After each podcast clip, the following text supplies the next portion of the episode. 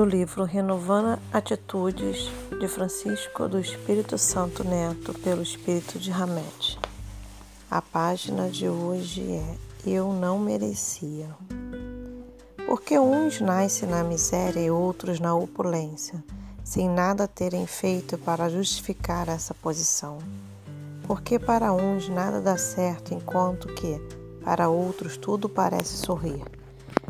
As vicissitudes da vida têm, pois, uma causa, e uma vez que Deus é justo, essa causa deve ser justa. Eis do que cada um deve compenetrar-se bem. Capítulo 5, item 3. Assumir total responsabilidade por todas as coisas que acontecem em nossa vida, incluindo sentimentos e emoções, é um passo decisivo em direção à nossa maturidade e crescimento interior. A tendência em acusar a vida, as pessoas, a sociedade, o mundo, enfim, é tão antiga quanto o gênero humano. E muitos de nós crescemos aprendendo a raciocinar assim censurando todos e tudo, nunca examinando o nosso próprio comportamento, que na verdade decide a vida em nós e fora de nós.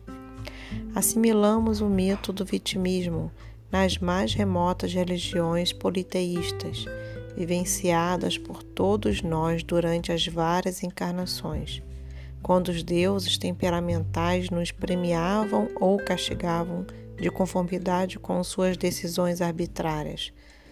Por termos sido vítimas nas mãos dessas divindades, é que passamos a usar as técnicas para apaziguar as iras divinas, comercializando valores com oferendas a Júpiter no Olimpo, a Netuno nas atividades do oceano, a Vênus nas áreas afetivas e Plutão, deus dos mortos e dos infernos.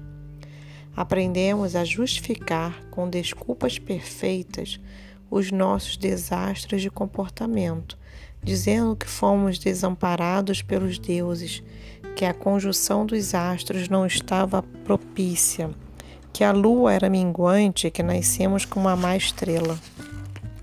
Ainda muitos de nós acreditamos ser vítimas do pecado de Adão e Eva e da crença de um Deus judaico que privilegia um povo e despreza os outros, surgindo assim a ideia de hegemonia divina das nações.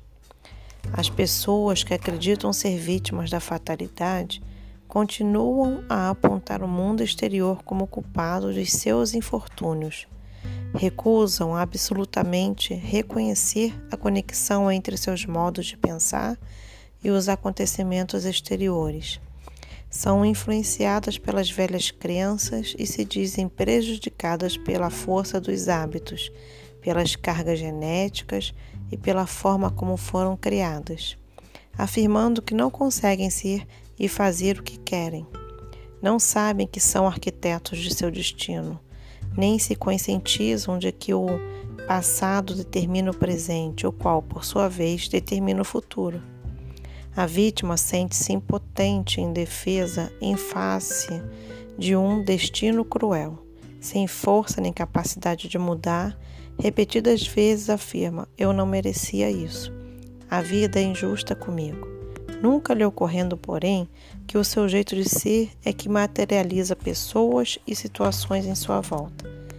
Defendem seus gestos e atitudes infelizes, dizendo: Meus problemas são causados por meu lar. Os outros sempre se comportam desta forma comigo.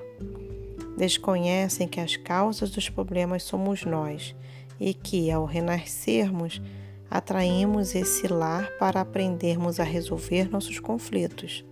São os nossos comportamentos interiores que modificam o comportamento dos outros para conosco.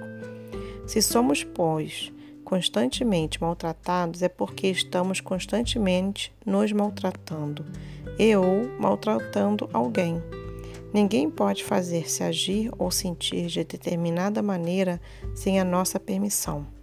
Outras pessoas ou situações poderão estimular-nos a ter certas reações, mas somente nós mesmos determinaremos quais serão e como serão essas reações. As formas pelas quais reagimos foram moldadas pelas experiências em várias vidas e sedimentadas pela força de nossas crenças interiores, mensagens gravadas em nossa alma. Portanto, precisamos assumir o comando de nossa vida e sair do posicionamento infantil de criaturas mimadas e frágeis, que reclamam e se colocam como vítimas do destino. Admitir a real responsabilidade por nossos atos e atitudes é aceitar a nossa realidade de vida, as metas que alteram a sina de nossa existência.